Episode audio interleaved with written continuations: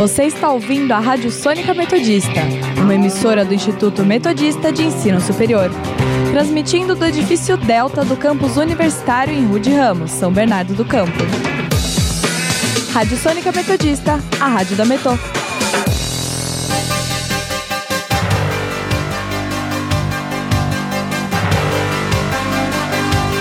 Começa agora o Jornal da Metodista, uma produção do núcleo de rádio da redação multimídia da Universidade Metodista de São Paulo.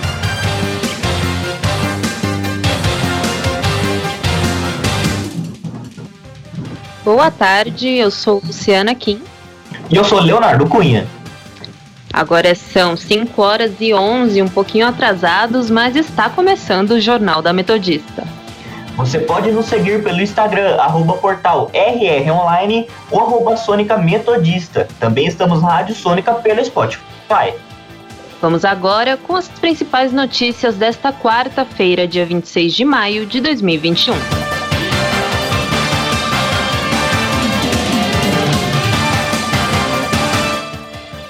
Pfizer inicia estudo clínico da vacina contra a Covid-19 com grávidas no Brasil.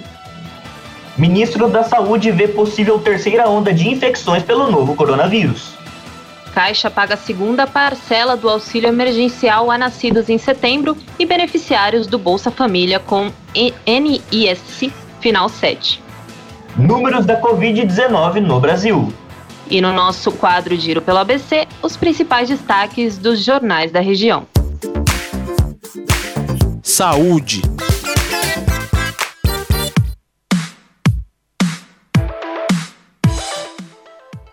Brasil tem a menor média de mortes diárias pelo novo coronavírus em mais de dois meses. Nas últimas 24 horas, o país registrou 2.198 óbitos, totalizando 452.224 mortes desde o início da pandemia. Com isso, a média móvel de mortes na última semana chegou a 1.835. Em comparação com 14 dias atrás, a variação foi de menos 6% e indica tendência de estabilidade nos óbitos decorrentes do vírus. Ontem, a cidade de São Paulo registrou 17.477 novos casos e 898 mortes.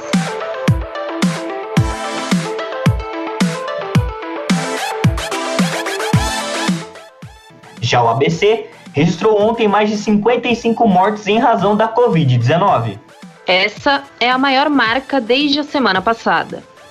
Foram 18 mortes em Santo André, 11 em Diadema, 11 em Mauá, 10 em São Bernardo e 5 em São Caetano. No total, o ABC acumula até o momento 7.767 óbitos. Em relação aos casos, foram confirmados 598 novos registros entre segunda-feira e ontem. Desde o começo da pandemia, já são 190.123 infectados na região, sendo que 173.782 já estão recuperados da doença.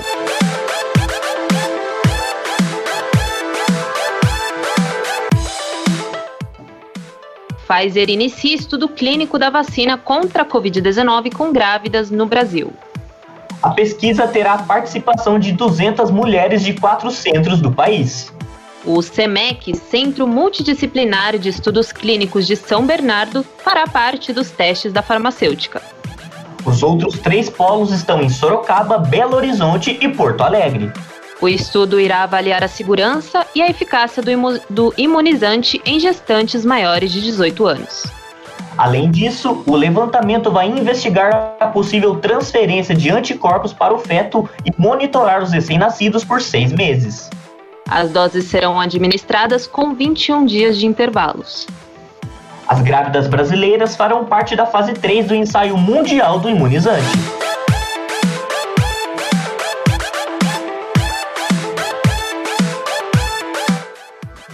Governo prevê receber aproximadamente 10 milhões e meio a menos de vacinas contra a Covid-19 em junho. Agora, a nova expectativa do Ministério da Saúde é de que sejam entregues quase 44 milhões de doses no próximo mês. Em abril, a previsão era receber pouco mais de 54 milhões de vacinas em junho.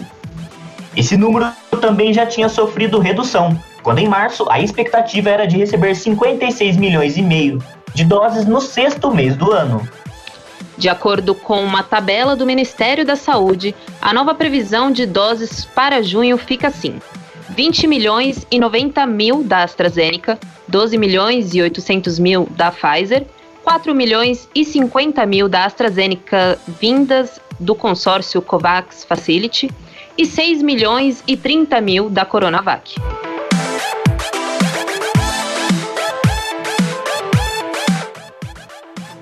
Ministro da Saúde vê possível terceira onda de infecções pelo novo coronavírus. Marcelo Queiroga afirmou que se o Brasil enfrentar uma nova alta de casos, serão novamente necessárias ações de restrições por todos os municípios. A declaração foi feita hoje durante a participação em uma audiência pública na Câmara dos Deputados. O que preocupa o ministro é a nova variante indiana da Covid-19, descoberta quatro dias atrás no país. Queiroga ainda disse que o Ministério da Saúde está vigilante para orientar governos locais sobre medidas para evitar que aconteça a terceira onda de contágios. Política.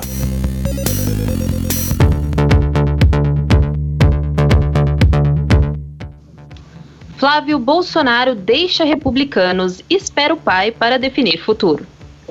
O anúncio da saída foi feito hoje, porém, o parlamentar não tem outro partido. Em nota, ele afirmou que espera uma definição do presidente Jair Bolsonaro sobre qual será a nova sigla em que os dois devem se filiar. O presidente ainda avalia qual partido irá compor para disputar a reeleição em 2022, já que em 2019 rompeu com o PSL e a criação do Aliança pelo Brasil não deu certo pela falta de apoio para registrar o novo partido.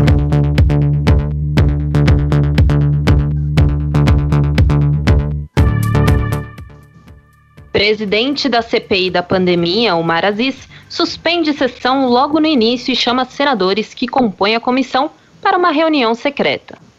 Eu vou suspender a reunião e nós teremos uma reunião na sala 7. É, peço aos senadores que senadoras não, não tem para que a gente possa se dirigir lá e fazer uma reunião é, secreta da, da, da comissão. Pode ser? Já não tinha nenhum depoimento marcado para hoje e o que estava previsto aconteceu. A reunião foi realizada para análise e votação do requerimento de convocação de autoridades. Entre eles estão governadores e prefeitos, como queriam os aliados do presidente Jair Bolsonaro. Também estão na pauta integrantes do segundo escalão do Ministério da Saúde e a reconvocação do ex-ministro Eduardo Pazuello e o ministro Marcelo Queiroga.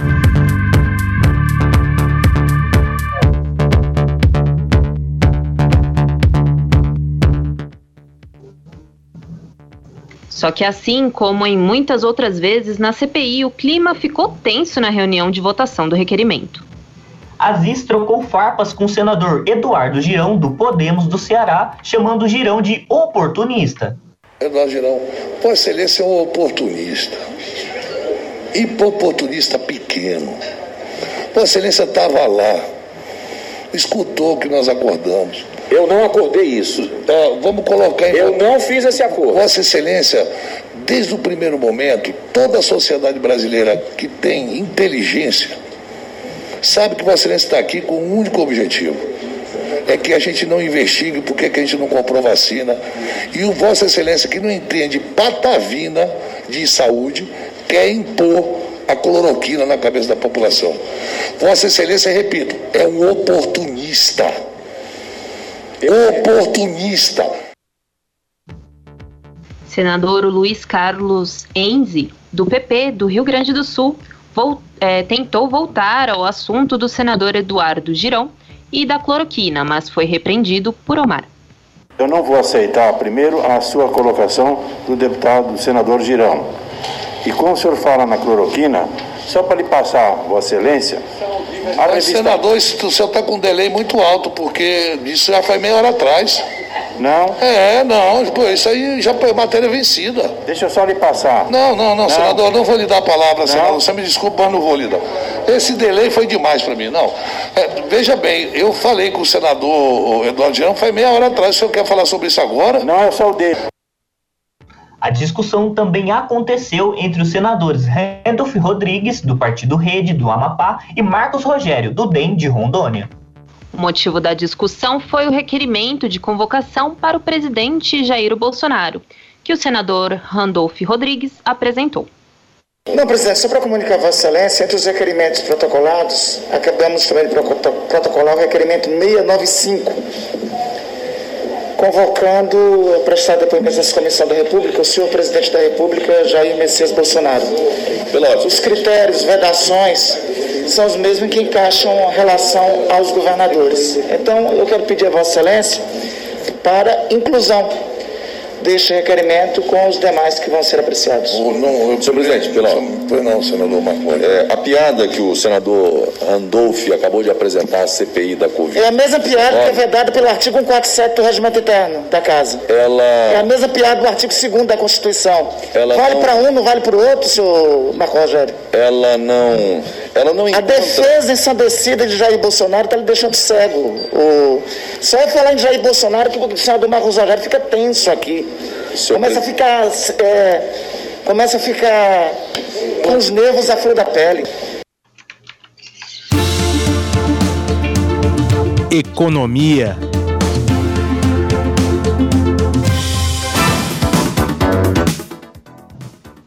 Caixa paga a segunda parcela do auxílio emergencial a nascidos em setembro e beneficiários do Bolsa Família com NIS final 7. Os beneficiários do Bolsa Família receberão os pagamentos da mesma forma que recebem o Bolsa. Já os trabalhadores nascidos em setembro receberão o auxílio na conta poupança social digital da Caixa, que poderá ser usada inicialmente para pagamento de contas e compras por meio do cartão vi virtual. Saques e transferências para quem recebe o crédito nesta quarta serão liberados no dia 14 de junho.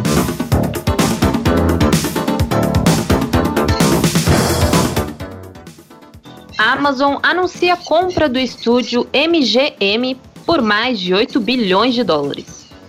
A aquisição deverá levar obras audiovisuais conhecidas do MGM para os consumidores da Amazon. O MGM tem em seu catálogo mais de 4 mil filmes, como Doze Homens e Uma Sentença, James Bond, Legalmente Loira, Robocop, Rock, O Silêncio dos Inocentes e Tomb Raider. O movimento é um caminho para levar mais variedade ao catálogo da Amazon e competir com outras empresas de transmissão online de conteúdo, como Disney e Netflix. Indicadores econômicos. Agora são 5h24 e saiba como está a situação dos indicadores econômicos com o repórter Gabriel Chindo, que está ao vivo e nos traz mais detalhes. Boa tarde, Gabriel. Boa tarde, Luciana, Leonardo e a todos que nos acompanham no momento. Hoje, o principal índice da Bolsa Brasileira, o Ibovespa, abriu em grande alta e atingiu seu ápice por volta do meio-dia e se manteve em estabilidade até agora. O índice registra alta de 0,77% aos 124 mil pontos. O índice norte-americano Dow Jones apresenta leve queda de 0,014%. Já o índice da Bolsa de Tecnologia, a Nasdaq registrou alta de 0,59%. O dólar apresenta queda de 0,46% e está cotado a R$ 5,31. Volto com você, Luciano. Obrigada pelas informações, Gabriel.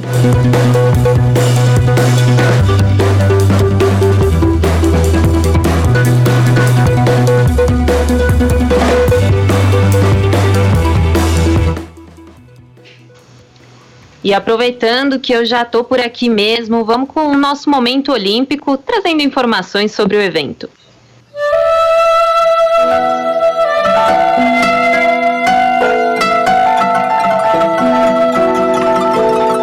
Tokyo Olympic 2020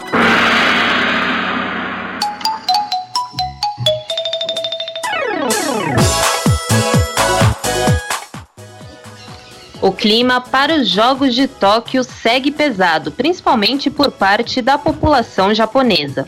Hoje, um jornal prestigiado da região e também um parceiro oficial do evento pediu o cancelamento da competição. No editorial publicado nesta quarta-feira, o chamado Asahi Shimbun citou riscos à segurança pública e ao sistema de saúde devido ao surto global da Covid-19. A publicação foi freneticamente compartilhada nas redes sociais, recebendo interação de mais de 30 mil tweets até o final da manhã de quarta-feira. Isso no Japão, né? Aqui no Brasil seria na noite de ontem, terça-feira. Grande parte do Japão, incluindo a cidade de Tóquio, permanece sob estado de emergência até o final do mês. Lembrando que só no Japão a pandemia já deixou 12.394 mortos e até o momento apenas um pouco mais de 5% da população está vacinada.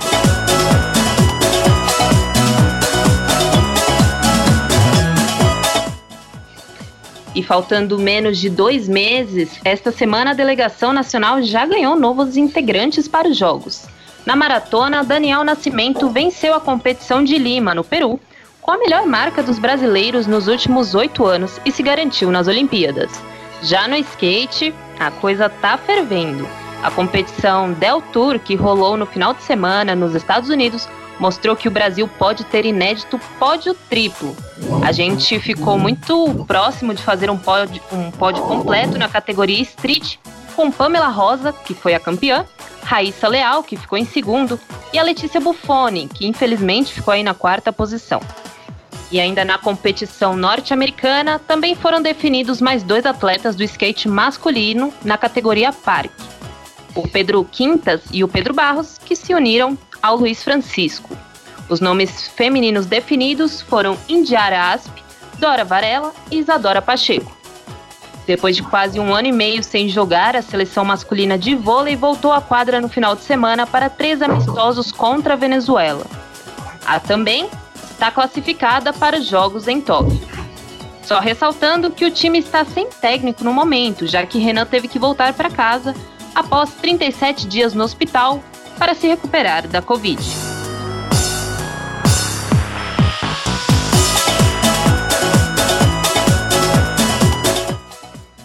Este foi o Momento Olímpico, onde eu, Luciana Kim, trago informações, novidades e os bastidores do evento multiesportivo mais aguardado os Jogos Olímpicos de Tóquio 2020.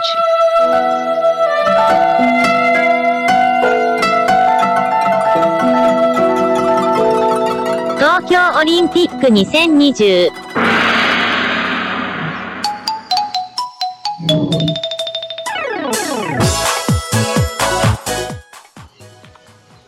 5 e 28.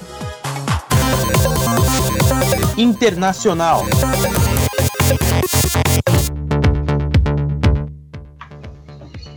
Barco com 123 passageiros afunda na Nigéria. A embarcação navegava pelo rio Níger quando se partiu e naufragou. Até o momento, 22 sobreviventes foram resgatados. Um corpo foi encontrado e ainda há 140 desaparecidos. O chefe administrativo do distrito de Naski Abudolahi gente, desculpa, esse nome é muito difícil, Buhari Wara, disse que uma operação de resgate está em andamento com mergulhadores aquáticos e serviços de atendimento de emergência. Wara também declarou que há possibilidade de o excesso de passageiros ter provocado o naufrágio, já que a embarcação teria o um limite de apenas 80 pessoas. Previsão do tempo.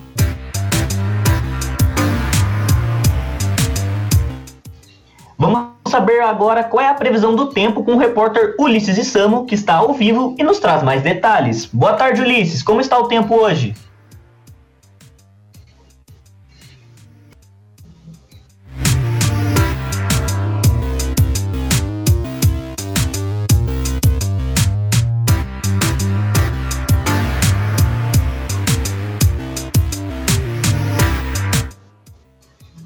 Probleminha técnico com o nosso querido Ulisses. Agora são 5h30 e vamos agora conferir o nosso giro pela ABC.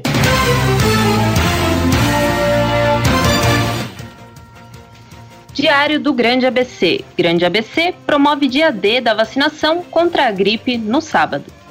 Repórter Diário. São Paulo identifica primeiro caso da variante indiana do coronavírus.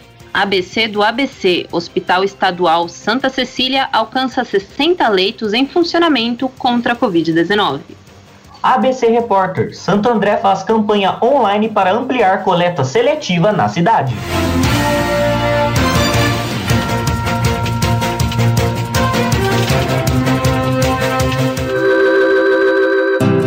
Momento Envolverde uma produção dos alunos de jornalismo da Universidade Metodista de São Paulo.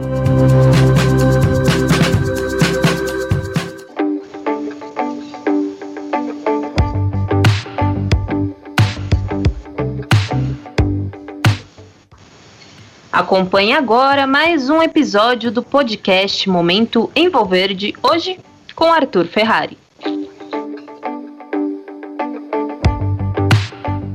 Olá, ouvintes da Sônica, eu sou Arthur Ferrari e começa agora mais um episódio do Momento Envolverde.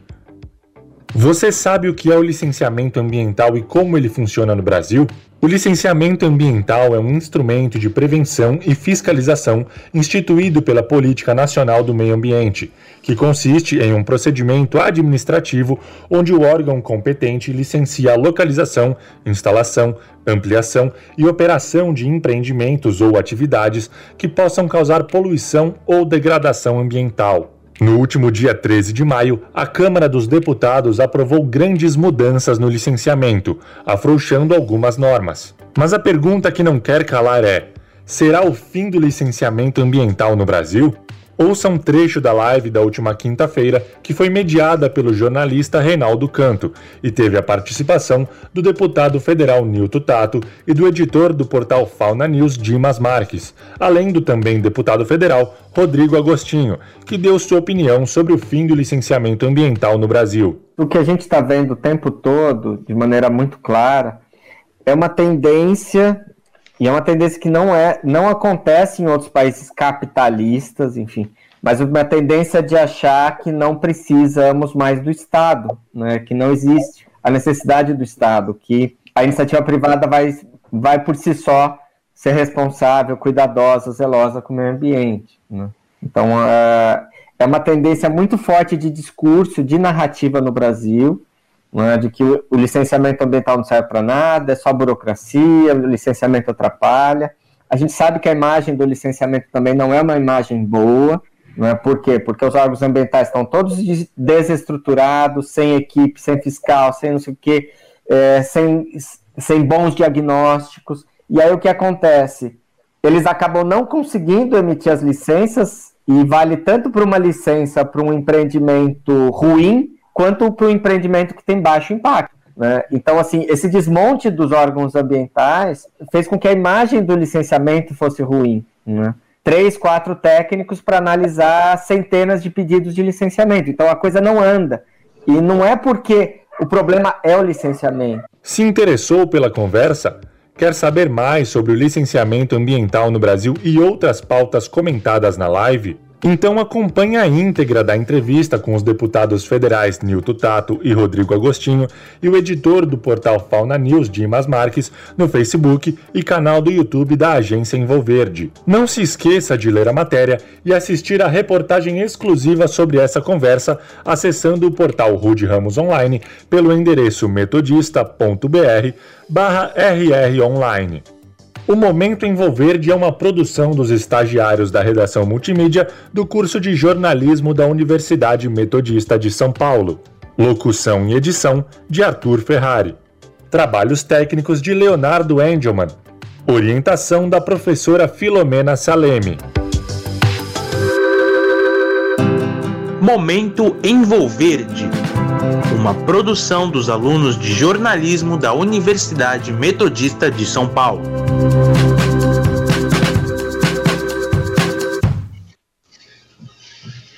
As lives Diálogos Envolverde são transmitidas toda quinta-feira às 11 da manhã nos canais do YouTube e Facebook da agência Envolverde. Agora são 5 e 36. Previsão do tempo. Vamos tentar o contato novamente com o repórter Ulisses Isamo para nos falar sobre a previsão do tempo. Boa tarde, Ulisses. Está nos ouvindo?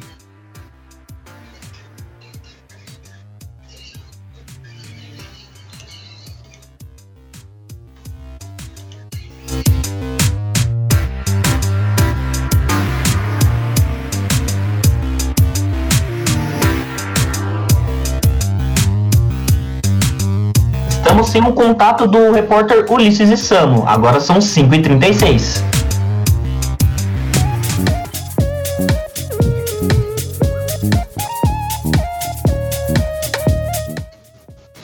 E termina aqui mais uma edição do Jornal da Metodista. O jornal vai ao ar ao vivo, de segunda a sexta-feira, às 5 horas da tarde e reprisa às 9 horas da noite. E você, caro ouvinte, pode continuar nos acompanhando pelo Instagram, arroba portalrronline ou arroba Sônica Metodista. Não esqueça que a Rádio Sônica está na Podosfera. A lista é grande, hein? Além do Mixcloud, você pode nos ouvir no Spotify, Deezer, Google Podcasts, Pocket Casts, Rádio Public, iTunes, Overcast e Castro. Para mais informações, acesse o nosso portal através do endereço www.metodista.br/rronline.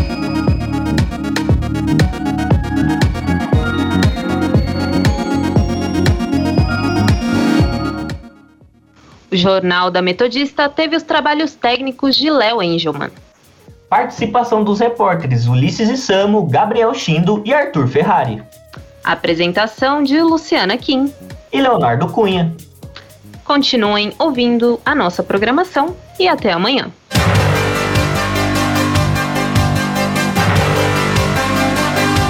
Fica por aqui o Jornal da Metodista uma produção do núcleo de rádio da redação multimídia da Universidade Metodista de São Paulo.